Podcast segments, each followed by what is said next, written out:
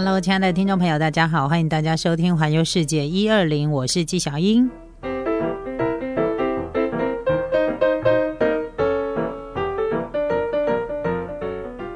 好的，讲到日本旅游呢，我想，因为最近日本捐了疫苗给台湾，然后又勾起了全民这种就是哈日族的心，又想到说，哇，因为这个传染病的关系，我们已经有很长很长的时间不能够自由的出入这个国外旅行了嘛，对不对？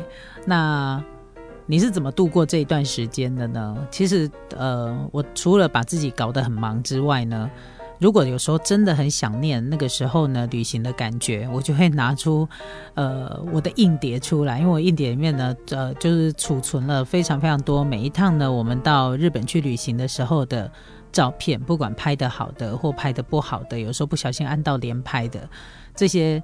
呃，资料就是影像资料，我都会把它保存下来，这样哈。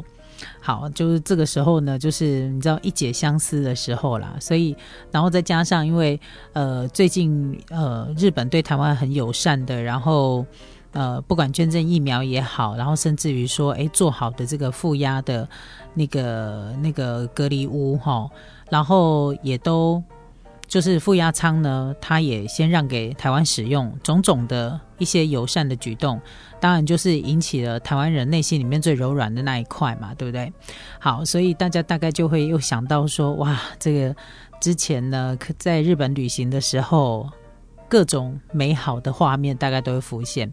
那讲到了去日本旅行啊，其实有一个。我觉得是很能够代表日本的一个意象的，我想应该大部分的人都不会反对，它就是日本的神社。然后要进入日本神社之前呢，一定会有大大的鸟居。那这个鸟居呢，它就是神社的象征。呃，日本叫鸟居，在台湾我觉得很像是我们的牌楼，就是有些庙啊，你要进入到庙的时候会有牌楼，有没有？你不觉得都很像吗？红色的哦，然后很有有的很大，有的大，有的小，这样哈。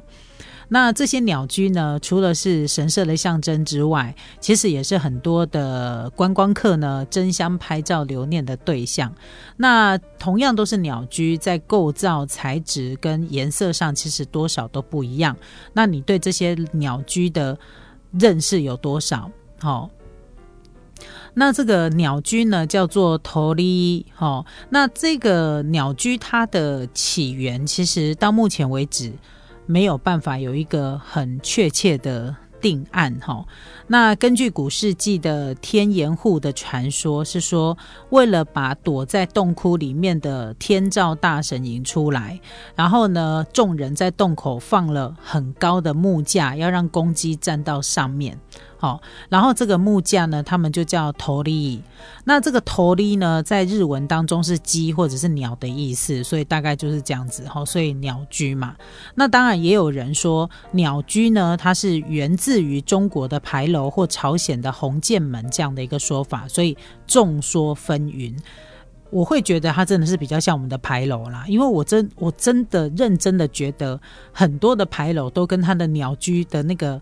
那个样子是非常非常像的，好，超级像。不过这个当然，呃，这个国情不同，他们会有不同的一个历史的演进，然后也有不同的考据的说法，好，但是这个都不重要。我觉得最重要的是呢，几几乎所有的进入日本的神社之前，你都会经过这个鸟居。那这个鸟居对他对日本人而言，他们认为那个是神界跟俗界的分界点，就是。人跟神之间的分界点，进入到那个鸟居都进入神界，还没有进入之前呢，在俗界，好，大概就是这样子。因为呢，他们认为说，在跨入鸟居之后，就代表进入神的领域一样。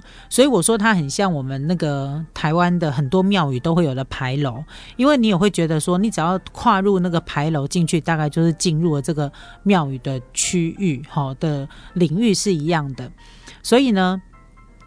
这个鸟居呢，它之所以就是之所以在在神社前像一个大门一样，它其实就真的很像我们家里面的大门呐，因为你要进入跟离开以前都必须脱帽，哈，表示礼貌。那一座神社呢，并不限于只有一座的鸟居哦，因为有一些大型的圣社，它会有神社，它会有蛮多的鸟居。那通常呢，最大或最外面的称之为。一鸟居，然后在二鸟居、三鸟居，他们他们都会有一些呃编排，就是有一些编号的。那经过了长久以来的发展，其实鸟居也产生了各式各样不同的造型。那其中根据建筑风格跟构造，可以分为神明鸟居和明神鸟居这两大类别。那这两两大类别又会分发展出各种不同的种类跟形状哈。那首先我们先来讲的是。呃，这个神明的鸟居好了，好，神明的鸟居呢，它是日本鸟居当中最古老、最基本的设计。